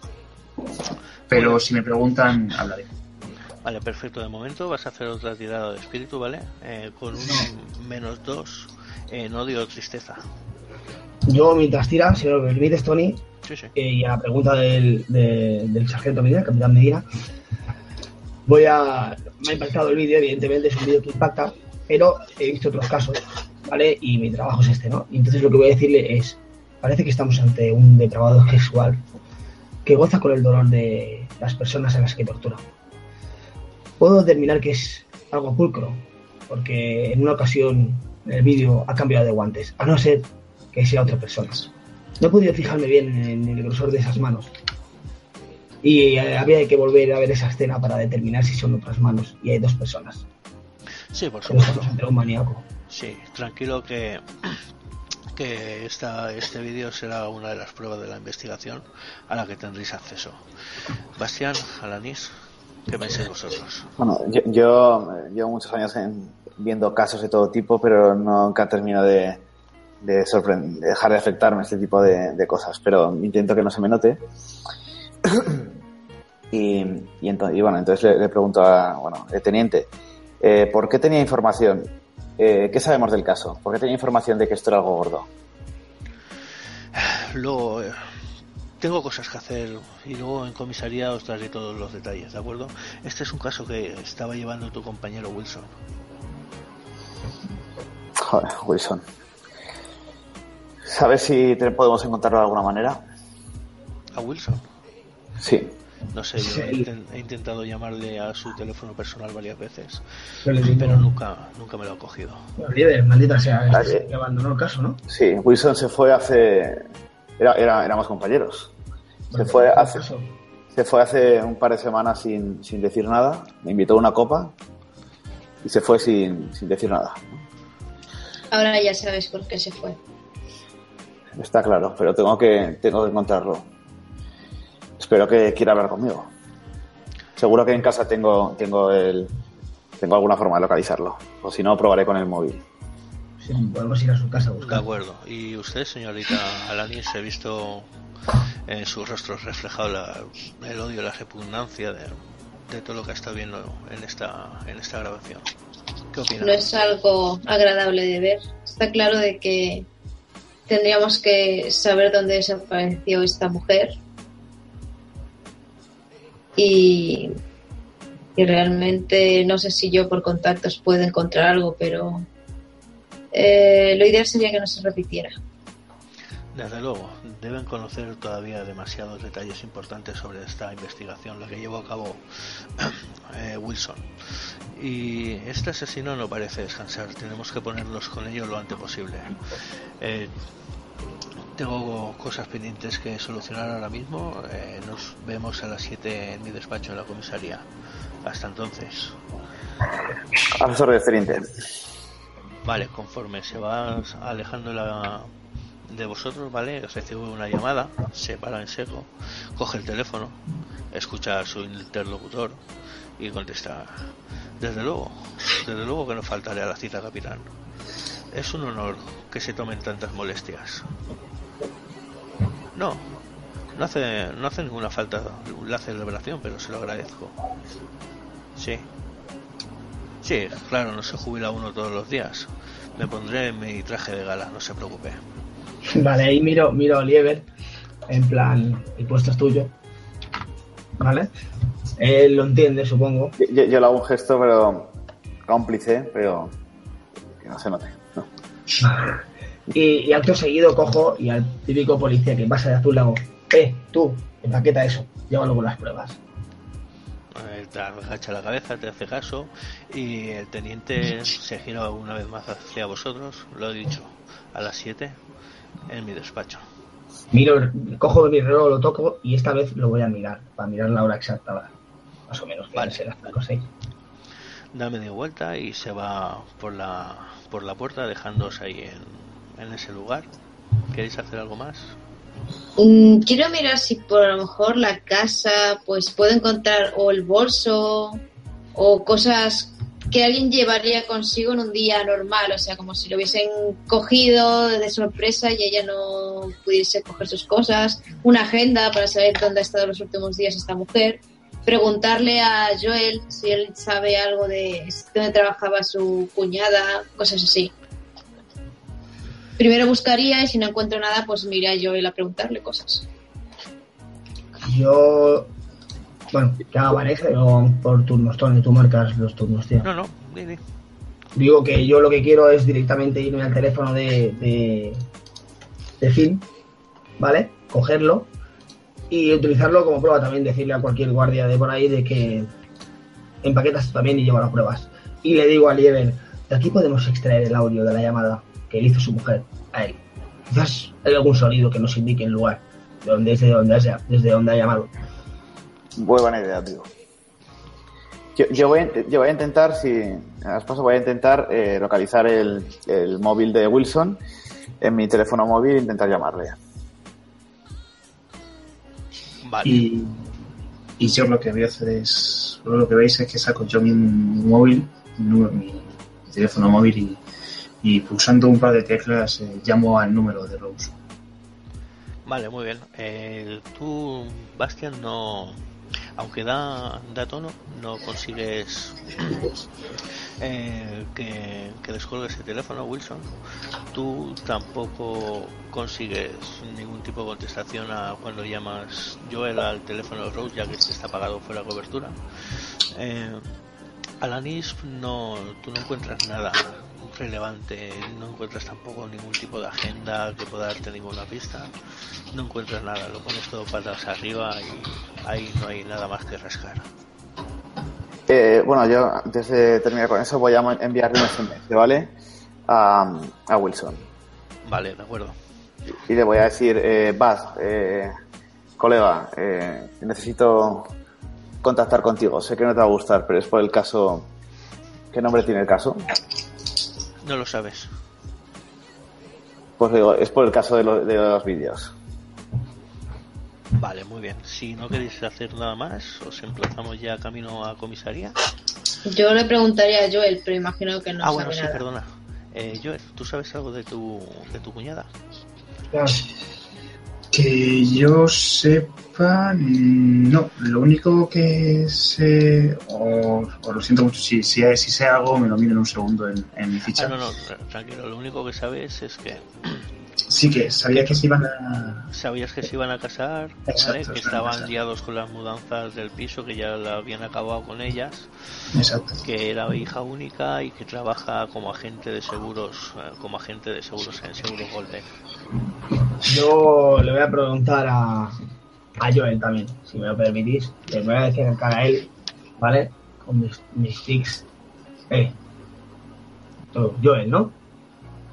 Levanto la, la cabeza, te miro. ¿Sabes si tu cuñada quería hacerle algún regalo especial a tu hermano? Que yo sepa, eh, Rose no me dijo nada. Entiendo que no vivían juntos, ¿verdad? No, se estaban mudando a este piso, parece ser. A ver, aquí lo que está claro es que fue engañada por la tía debió contratar algún servicio para grabar algún tipo de vídeo de vídeo, bueno, pues de que alguien que hace vídeos de amor o una cosa de este tipo, ¿no? Porque lo que está claro es que al inicio del vídeo ella está cooperando y de hecho lo, dice, ¿no? Eh, Exactamente. Por eso, eso, me ha llevado a estas preguntas. Entonces tuvo que contactar con algún con alguna empresa eh, que hace algo de este tipo. Tenemos que extraer información de cómo contactó con esa empresa. Tiene que haber algo que nos diga cómo lo hizo. ¿No, Bastián? Podemos. Quizás en la agencia de transportes puedan decirnos algo más, porque en esta factura no se ve nada. Pero no, no creo que hay en Nueva York muchas empresas que se dediquen a, a grabar vídeos de, de este tipo. Podríamos eh, buscar en el, en, el archivo todos los que hay para ver si, si alguno nos podría dar alguna pista. ¿La firma del recibo es la de fin? Eh, la miro yo y verifico si es esa. La del recibo, la que la de recibo. El recibo, sí, el recibo. Sí, el recibo. Sí, sí es la suya. Vale, pues te lo doy. Vale. Y lo de Instant, Instant Word, imagino que es una empresa de paquetería o algo así. Pero, pero, un momento, esa firma, esa, esa firma es de el que lo envía. No, es de quien lo recibe. El que lo recibe. Claro, con que no, porque el sender es el que lo envía. Sí. sí bueno, sender sí. Esa es la firma de John Waterhouse.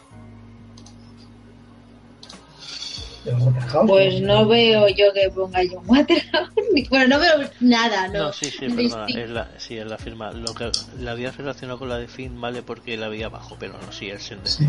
Es la de la que la envía o la que lo ha entregado. Quizás deberíamos investigar sobre el nombre de John Waterhouse. solamente es el, el, que entrega el paquete, ¿no? Quiero decir, conforme lo ha entregado. Quizás sí, podemos tirar de ese hilo, maldita sea, pero seguramente no nos llevará a ningún sitio. Sí, pero habría que hablar con, eh, con Instant Work a ver si, si el que recogió el paquete recuerda a alguien o...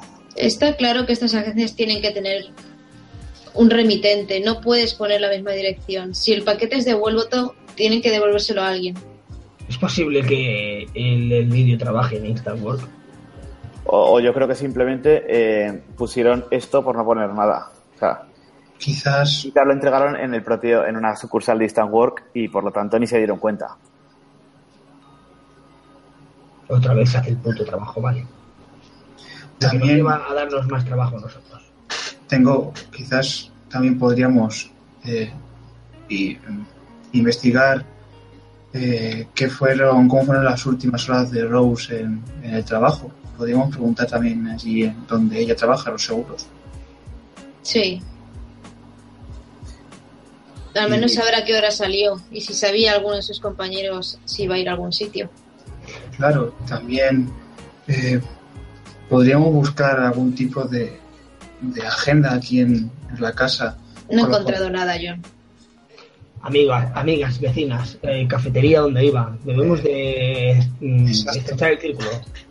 Mira yo, miro yo él, asintiéndole, pero no con mucho ahínco tampoco. Y quizás eh, solo me viene esto a la cabeza, la verdad. Ves que cada vez que hablo lo, hago, lo hablo muy, muy despacio, pero vosotros creéis que no, no es por porque esté por el trauma tal, sino que es así, pobre. Y eh, dice, ¿Y habéis pensado que quizás eh, el envío y el destino, como es el mismo lugar, eh, se grabó en este mismo sitio y se envió, se envió la, o sea, se envió ese día y dijeron hasta que hasta este día no lo, no traigan? es, es, improbable porque los de la científica o nosotros hayamos encontrado algún resto de algo en la, en la casa y no hay nada. De todas formas, viendo, de, todas formas, yo creo que en Instant Core nos sacarán de dudas sobre cómo, cómo se ha podido poner la misma dirección. ¿eh? Yo creo que sería el primer sitio para, para empezar a preguntar. No, dudo de tu, de tu pensamiento, de tu hipótesis, pero quizás viendo el vídeo, el hombre que estaba manipulando el cuerpo de, de Rose parecía ser una, alguien profesional. Bueno, no, creo que, no creo que le fuera difícil limpiar un poco de sangre del suelo. Bueno, yo, eh, yo cojo. en, el móvil tenemos eh, posibilidad de buscar alguna cosa o, hay que tirar de páginas amarillas. No, podéis eh, a, través del móvil buscar cualquier. Vale, pues ya, pues ya alguna búsqueda de, de InstaWork. Eh, sí, Instant Work Nueva York. A ver qué, qué pone. Vale, pues ves que hay cuatro o cinco sucursales de esa compañía repartidas en, en toda la ciudad. ¿Y hay alguna que esté relativamente cerca? A cuatro o cinco manzanas, la más cercana, sí. Bueno, pues si le hago un gesto a Andrew, yo que, de que yo creo que deberíamos dirigirnos allí. Me asiento con la cabeza y. Y no me ha cortado un pelo. Si veo alguna foto de. de, de, de, Finn eh, con, con Rose, porque tiene que haber alguna foto, ¿no? Claro. Voy a coger la foto. Muy bien para si luego tengo que hacer preguntas o demás y identificar a, pues, a, la víctima en este caso. No, no voy a mirar tampoco a Joel, si me mira en plan, está robando una foto, el tío tiene un poco de, decoro, pues me va a dar igual. Y voy a coger la foto y me voy a ir con, con Bastian. En el fondo del vídeo que era como un fondo blanco, no, no se veía nada, ¿verdad? Como, lo que tiene Kim detrás. En un escaparate. No, vaya, ya sabemos quién han sido. Y bueno, antes, de irnos, yo le, digo a Joel, bueno, eh, si quieren eh, ir en nuestro vehículo, a, Joel y a, Alanis. Tengo coche. Ah, yo me quedaré por la, por la zona con, con mis compañeros y investigaré a los vecinos y incluso el piso de enfrente a ver si si eh, yo pensando en mi hipótesis de que ha sido en este lugar, eh, un escaparate podría ser de ventana este grande perfectamente, que hayan puesto una lona blanca, y voy a preguntar en el piso de enfrente, los pisos con, o sea, las ventanas que se vean, si vieran algo extraño o si puedo yo mirar por ahí. Quizás. antes de irme yo le digo a, Joel, bueno, eh, Joel, eh, o sea, Joel, eh, ¿estás seguro que quieres trabajar en el caso? Eh, tranquilo, eh, sé mantener el tipo. Puedes confiar en mí. De acuerdo. Y... Bueno, pues nos vemos a las 11 en, en el cuartel. a las 7. perdón, en el cuartel. Cuando dices que os veis a las 7 en el cuartel, miras tu reloj y te das cuenta de que son las 7 menos 25. Ah, no, maldito sea.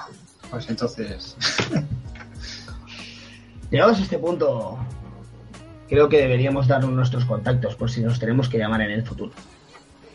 Saco mi móvil para ver quién es el primero que me da. Bueno, el de Bastian lo tengo, entiendo. Claro. Yo soy el último en dártelo porque me cuesta llegar a eso. Nada, yo sacaría el móvil, buscaría mi número, porque como cambio tanto de móvil no me lo sé. Y le doy el que tenga en el móvil actualmente. Pues lo voy a apuntar. Yo también lo apunto. Ah, sí, sí, eh, perdón. voy, a, poner de contacto a Lanis Barcelona. Mi número, mi, número es este, y te lo digo los nombres, los números perfectos. Bueno, cuando estamos... Te miro, con, con, un nerviosismo bestial. O sea, me estás poniendo nervioso totalmente. Yo, o sea, desde mi mente de inspector no entiendo cómo tú puedes estar en este puto caso, ¿vale? Me estás poniendo nervioso, tío. o sea, tu personaje, ¿entiendes? ¿eh? Nada, yo... Y te miro, te miro y, voy, por ejemplo, yo qué sé, eh, siete, y te estoy mirando como, el otro, el otro, va, ¿sabes? Hasta que conseguimos darnos el teléfono. Pero cuando estamos bajando las escaleras vamos detrás de... detrás de... de Alanis. Y aunque estamos en una situación de mucha tensión para desenclasar un poco, eh, nos miramos Andrew y yo, justo después de mirar el culo a Alanis, y hacemos un gesto sintiendo y ya nos entendemos lo que, lo que estamos pensando. Y bajo hacia el coche. Agente Andrew, agente Bastian. Me giro, ¿sí? Eh, ¿Me podéis acercar al, al cuartel? He venido con el furgón y creo que los chicos han salido. Por supuesto, Murray. Claro. Gracias. ¿Qué te vamos a decir que no? Y ya me voy. Agente Berry, ¿quieres venir con nosotros? He dicho, tengo mi propio coche. Lo ha dicho. Está bien. Bueno, pues monto en el coche y voy, yo en el coche voy intentando comentar cosas que no tienen nada que ver con el caso, de que hoy, de hecho, le, señalo a, eh, cuando se va a montar Joel en la parte de atrás, hay unas bolsas ahí que, hemos comprado entre Andrew y yo para ver el partido de, los gigantes de Nueva York esta noche. Y hay unos nachos. Y, parece que se, entonces, sí. Ah, no, eso, que digo, joder, eh, igual se nos jode el partido esta noche, Andrew. Eso es una putada, la verdad. Que yo esperaba tener ahí esos nachos y esas cervezas. Esa es como me gusta a mí. Sí. mirando el partido. Joel, tú también eres de los gigantes, ¿no? Eh, no me gustan los deportes, ese tipo de deportes. Yo miro a Bastial, en plan, cortas un pelo, tío, que nosotros estamos acostumbrados, pero él no. y... y sobre todo, me gustan los deportes de contacto. Hay muchos deportes de contacto en esta vida, en este mundo. Son, no sé, bueno, es igual. Lo importante es que quizás nos esperamos el puto. Pero ya, sabemos los deportes de contacto que te gustan, Diego. Yo no lo sé. Bueno, nos reímos porque ya sabemos a qué. Muy bien, y entre risas y palabrerío, vamos a parar un momento la cena como si esto se tratase una, de una película, si hubiéramos visto ya la primera parte de, de este de este prólogo, vamos a ubicaros en esos coches. Alanis en el suyo conduciendo con sus pensamientos, vosotros tres hablando. Como he dicho, como si de una película se tratase, vais a presentar vuestros personajes, cada uno de vosotros, empezando por Vanessa mismo. Bueno, ¿qué es lo que estoy pensando? No, no, presenta tu personaje. Bueno, pues Alani es una mujer que ronda a los 40. Ella no lo va a reconocer porque no, no le gusta demasiado eso de hablar de su edad. Pero aún así sigue siendo una mujer muy atractiva. Mm, tiene ahora el pelo teñido de caoba, tiene los ojos verdes. Intenta ocultar esas arruguitas de la edad, ¿no? Se curra bastante su maquillaje. Eh, no le gusta mirar directamente a la gente, cree que toda la gente miente y que en el fondo todos tienen un monstruo que está dispuesto a atacarte y arrancarte las tripas si pueden. Así que no es una persona a lo mejor muy cariñosa ni habla demasiado, le gusta mantener las distancias, le cuesta confiar en la gente. Y bueno, quizás eso la convierte un poco en borde o fría, pero quizás es un poco autodefensa, ¿no? No, no quiere mezclarse demasiado con ni con sus compañeros ni con la gente. La vida ya le ha dado suficientes palos para aprender que es mejor no confiar en los demás. Y bueno, de momento pues tira para adelante, fuma demasiado, es algo que quiere parar, ¿no? Está luchando para dejar de fumar, como otros vicios que tiene. Y bueno, mm, intenta seguir adelante en su vida. Muy bien. Eh, Santi, ¿tu personaje? Bueno, pues yo soy sargento Liber, Bastian Liber, y bueno, es un, un hombre con, con, una carrera profesional en el cuerpo de policía eh, como, como sargento de homicidios ahora mismo en la oficina de Manhattan con una carrera eh, profesional muy larga y, ascendiente. Incluso eh, se ha rumoreado que podría ser el, un posible sustituto del, teniente. Eh, tiene, vive básicamente para el trabajo, está soltero desde hace bastante tiempo, aunque como es atractivo, siempre va bastante bien vestido, se cuida con una barba de dos días un poco un poco casual pero atractivo, bueno, pues eh, tiene ciertos ligoteos en el piso, aunque ahora como lo comparte con, con su compañero Andrew, pues eh, está un poco más limitado en, los escarceos. Eh, es, ya digo, muy profesional y vive para el trabajo, vive por ella, apasionado de, del trabajo. tiene, quizás no sabe desconectar de, la, parte profesional con la parte personal que tiene los casos y eso le, procura algunos problemas, ¿no? Esa desconexión. Pero en cualquier caso es un hombre eh, 100% entregado a, la pasión que es eh, su trabajo y lo que hace y para lo que vive. Muy bien. Eh, Kim, tu personaje. Bueno, pues mi personaje es, es Andrew, Andrew, Andrew Tulling, ¿vale? un psicólogo forense del FBI ah, que ha vivido toda la vida en Nueva York, ¿vale? Eh, junto a su madre, Ingrid. Y bueno, su padre, pues eh, su padre era, era un, músico de jazz, no muy, bueno, sí, un músico de jazz, pero ahí Lorena que los abandonó, su madre pues eh, lo crió como pudo. Eh, ella básicamente se tiraba todo lo que podía, a todo el músico de jazz que podía, y hasta que conoció a un talet, ¿no? ya entrado, entrado la, la, edad adolescente de, Andrew, pues, pues que también se lo llevaba a los garitos de, a los, garitos de jazz ¿no? Pues conocieron a Ed.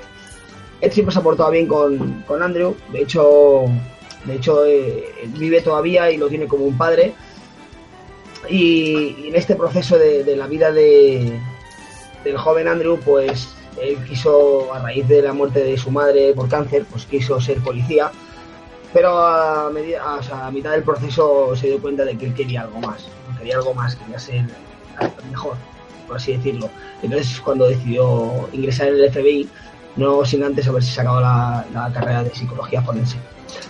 Eh, después de haber entrado en el FBI, pues eh, tras varios años vagando por el país, o vagando de destino en destino, le, dejan elegir, elegir destino y elige la ciudad de Nueva York, supongo que porque había nacido, había nacido y vivido aquí toda la vida, ¿no? y que Nueva York es una ciudad muy grande y seguramente hay crímenes por todos los lados que él pueda resolver, crímenes que están a su altura. Andrew es un tío que, que va de sobrado, mira por encima del hombro a todo el mundo. Es un egocéntrico, es muy raro, es, indiscreto. Eh, básicamente le cae mal a todo el mundo. Y, eh, pero a eso le da igual. Actualmente vive con Bastian Lever, que se ha ofrecido a entregarle su piso. Lo que pasa es que está un poquito incómodo porque no puede pasearse con sus cartoncillos por casa. Porque al Lever pues no le gusta. Y está esperando pues la oportunidad de irse de ahí. Muy bien, perfecto. ¿Y Alex, tu personaje?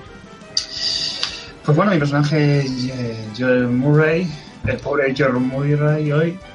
Eh, nada, mi personaje es un. Soy un afroamericano, ¿de acuerdo? De 29 años, yo creo que soy el más jovencito del grupo. Y es un tierrón de casi 2 metros de altura que pesa casi 100 kilos, ¿de acuerdo? Con el pelo corto y una, una mandíbula eh, poderosa, por decirlo así. ¿De acuerdo? Pero bajo su aspecto eh, fuerte, imponente. Es una persona muy calmada, muy calmada que le encanta la tranquilidad, pero, pero como he dicho, también le gustan los, deportes de contacto, le gusta estar en forma, eh, se pasa mucho tiempo en el gimnasio. Pero Joel, como a lo mejor os he visto y si lo he visto bien, eh, es una persona que es especial, o eso decía su madre. Joel, tú eres una persona especial, ¿de acuerdo? Y la vida de Joel nunca ha sido fácil. No se demasiado tampoco demasiado difícil, no ha tenido problemas en su barrio, nada por el estilo pero es una persona que es muy lenta de mente, muy lenta, le cuesta pillar las cosas a la primera, ¿de acuerdo?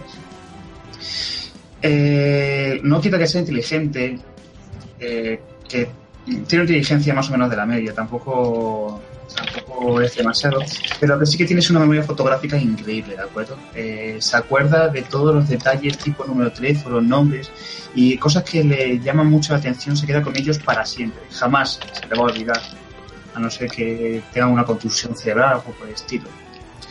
Actualmente trabaja en operaciones especiales y con el sueldo que tiene pues eh, puede ayudar a su familia, ¿de acuerdo? Porque para él lo más importante es, la familia y nada más. Y con lo que le ha sucedido hoy pues quizá Joel Murray cambie o le obligue a cambiar la situación. Muy bien, perfecto. Pues personajes eh, presentados ya, vamos a meternos de lleno en esa comisaría donde habéis aparcado vuestros coches en, los, el parking, en el parking exterior, habéis entrado bastante cabizbajos y apesumbrados eh, después de lo que acabáis, habéis vivido, ¿vale? Hace escasas horas. Y os dirigís al tercer piso, piso donde se encuentra el despacho de, de vuestro teniente.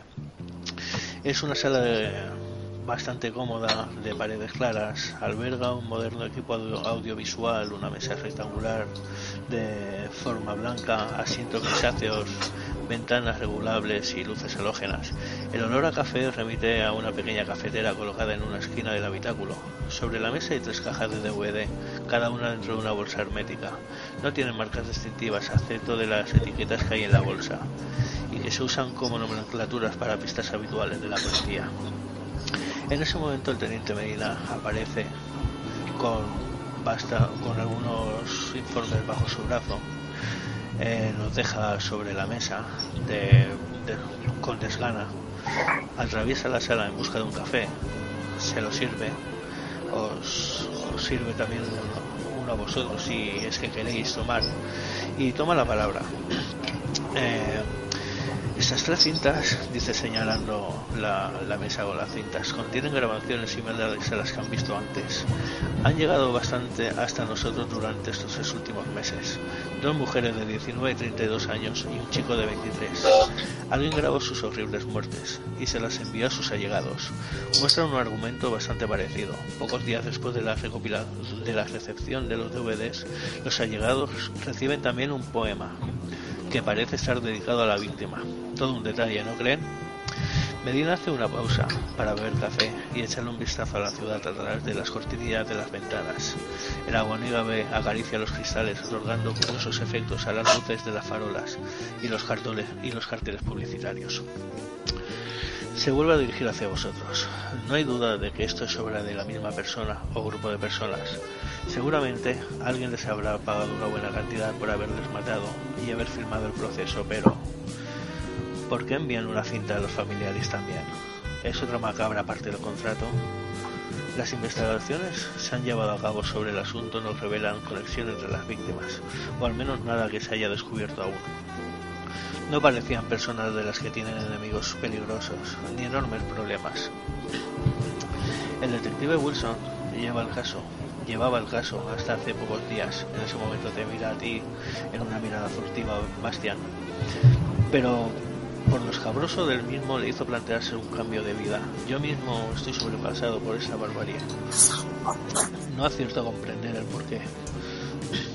Este nuevo despertar del caso me ha hecho tomar la decisión de crear un grupo de investigación sólido, que se dedique en cuerpo y alma al asunto. No duda en pensar en ustedes. Usted, Bastián, se ha labrado una buena reputación en el cuerpo. Se le considera responsable y metódico. Habiendo trabajado con Wilson, sabrá interpretar sus notas. Ture, el FBI, le mandó a Nueva York para ayudarnos en los casos difíciles. No se me ocurre uno mejor que usted en este momento. Sus dotes como criminalista deberían ser vitales. Alanis, todo el mundo admira su capacidad para infiltrarse en los ambientes más sórdidos. Conoce la cara oculta de la ciudad mejor que nadie y sabe dónde está el que vende y el que compra. No me cabe duda de que en esta pesadilla tiene una semilla en el submundo de maleantes y lunáticos en el que usted está, sabe desenvolverse. Usted, señor Murray, es una oportunidad. Ha dedicado su vida a salvar a otras personas y se ha enfrentado a la muerte innumerables veces. Su interés personal y su capacidad táctica pueden ayudar a sus compañeros. ¿Qué me dicen muchachos? ¿Están dispuestos a, asumir este reto y tomar las riendas de la investigación? Por supuesto, teniente. Descubriremos quién ha hecho estos, estas barbaridades. Y te aseguro que no se volverá a Miraremos de tocar el tema lo antes posible, como bien dice Bastian. Cuente conmigo, señor. A la, ¿usted estaría dispuesta a ayudarnos? Sí, ¿por no? El trabajo es trabajo. Muy bien. Pues sin más preámbulos, solo me queda decirles que estas cintas e informes contienen todos los datos de los que disponemos actualmente. Wilson hizo algunas entrevistas con familiares y amigos, pero son ustedes libres de retomarlas y abordar el caso desde su propia perspectiva. Hagan lo que sea, pero rápido. Y que la prensa no se entere de esto. Esto es fundamental. El tema del Snuff es una leyenda urbana que ha inspirado ya demasiados gilipollas, ¿entendido? Encuentro una explicación a esta pesadilla. Que se graben este tipo de vídeos a cambio, a cambio de dinero es ya de por sí algo incomprensible, pero si estamos ante asesinos sin motivación económica, nos encontramos ante algo mucho más complejo. Me gustaría abandonar el cuerpo con este caso cerrado, ya queda poco para mi jubilación. Así que dejo en sus manos todo este material del que disponemos y en cuanto puedan se, se ponen a estudiarlo. Y otra cosa, que no se me olvide. Cada noche, a partir de ahora, quiero un informe detallado de todos los progresos de la investigación, puntualmente a las 11 de la noche. Por favor, ese informe es de vital importancia. ¿Entendido? Entendido, teniente. Así se hará, si no queda más remedio. Eh, teniente, ¿puedo preguntarle una cosa? Sí, claro, por supuesto, dígame. ¿Sabe algo de mi hermano? Eh, sí, está tranquilo, está en buenas manos, está respondiendo del estado del shock en el que se encontraba. Nos hemos preocupado por él y cuando quiera a partir de mañana podrá ir a visitarlo si, si le apetece. No se preocupe porque lo vamos a tener al mejor hermano del psicólogo de, de nuestra comisaría. ¿Pero se encuentra en el hospital? Sí, está ingresado en el, hospital, estará ahí durante varios días en observación. ¿Me puede decir el nombre del hospital? O... Sí, en el hospital general. Vale, gracias. ¿De acuerdo? Gracias, señor. En ese momento, se dirige hacia el interruptor de las luces, las apaga hasta que la estancia toma un, un, tono, un tono en penumbra y se acerca a esas cajas de DVD, abre una. Quiero que vean estas tres cintas antes de que se vayan, por favor. Pone una cinta en el DVD. Y si puede ser, Santi, eh, si puedes leer este texto, Vamos allá. El vídeo de Carla. El plano muestra una calle que parece desembocar en una gran avenida. La persona que lleva la cámara avanza y observa su entorno hasta enfocar la entrada de un paso subterráneo que permite cruzar al otro lado de la avenida. No hay gente por los alrededores y las farolas apenas acaban de encenderse. La persona que maneja la cámara se dirige hacia la entrada del paso y enfoca el interior. Mozos, azulejos, basura en el suelo, iluminación mortecina, suciedad. Finalmente encuadra una pintada en la pared realizada con spray. Nadie cruzará al otro lado del túnel de los niños muertos. La grabación se corta. Breves segundos después se nos muestra un plano desde lo que parece ser el interior del túnel, situándolo en algún punto entre la basura, orientado hacia una de las entradas del paso, unos 20 metros más adelante. El pasillo traza una ligera curva dejando fuera de plano la boca de entrada. La boca de entrada. El audio está activo y puede escucharse el apagado retumbar de los coches más allá del techo del túnel, una ambulancia lejana y poco después el inconfundible sonido de unos tacones femeninos al caminar. La silueta de una mujer que entra por la boca del túnel hace avanzar las sombras. La mujer camina con un deje nervioso. A juzgar por su comportamiento, ignora la presencia de la cámara. Sin percatarse, se acerca hacia ella. Por un instante parece que va a salir del encuadre, pero entonces se detiene. Vemos sus tacones muy cerca y sus ajustados jeans contorneando su cintura. Se agacha y mira hacia la cámara, sorprendida por su presencia. Sus manos comienzan a tantear, saliendo de plano, como si estuviera tocando el aparato. En ese instante se escucha un ruido y unos pasos. La chica se sobresalta y mira más allá de la cámara, hacia la salida del paso subterráneo que no cubre la cámara. Su cara refleja entonces una mezcla de rubor y sorpresa. Lentamente recobra un semblante provocador, casi sensual, aunque mantiene un punto de nerviosismo. Se produce un brusco corte. En mitad de la oscuridad se escucha todavía la pista de audio. Parece la voz de la chica. Mantiene un tono seductor a la vez que desafiante. Vaya, Parece que le puede la impaciencia. La pista de audio también se corta. Toda queda en silencio y en total oscuridad hasta que el audio nos devuelve las primeras notas de una canción. Retorna la imagen. El escenario ha cambiado de manera evidente. El cuerpo desnudo de la mujer ocupa todo el plano. Está atada a una silla mediante gruesa cinta americana de color gris. La cabeza permanece encintada al reposacabezas, manteniéndola erguida y movilizada. Además está amordazada. Como fondo, únicamente se percibe un telón negro. El suelo parece siempre hormigón industrial.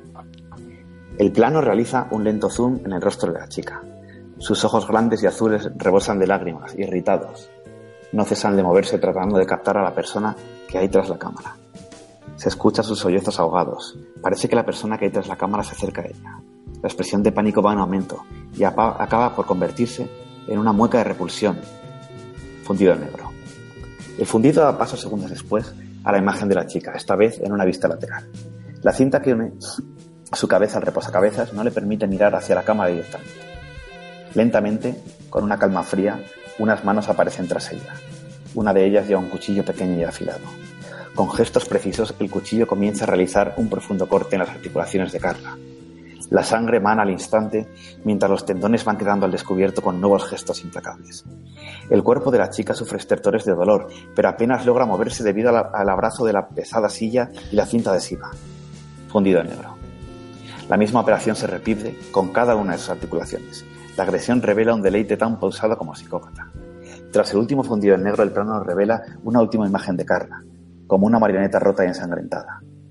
El zoom se acerca de nuevo a su rostro, sus ojos, el cuchillo los mutila, dejando dos horribles cuencas vacías.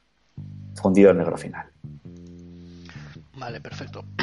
Eh, Bastian, eh, Joel y Alanis, hacemos una tirada de mente, ¿vale? Y decirme quién la supera.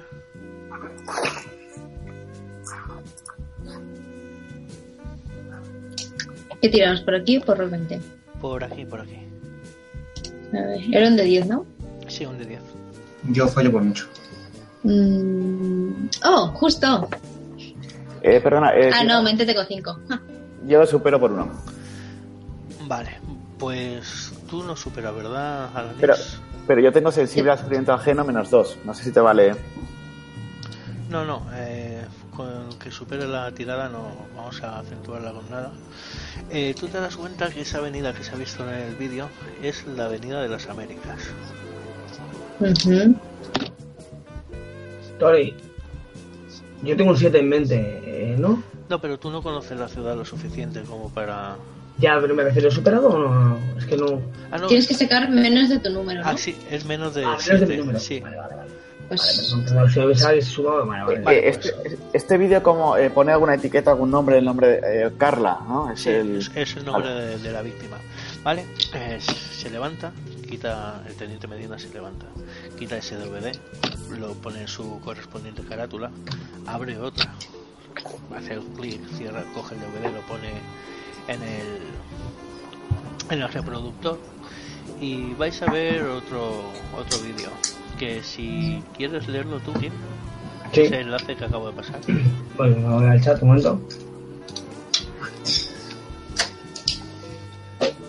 Hostia, voy a tocarla otra vez. ¿Puede ser el de Matt? Sí. vale, pues el vídeo de Matt.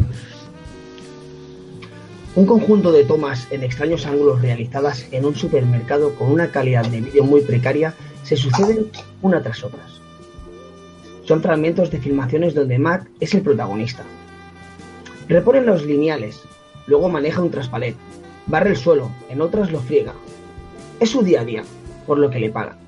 Pero en cada una de las escenas se percibe otro elemento en común.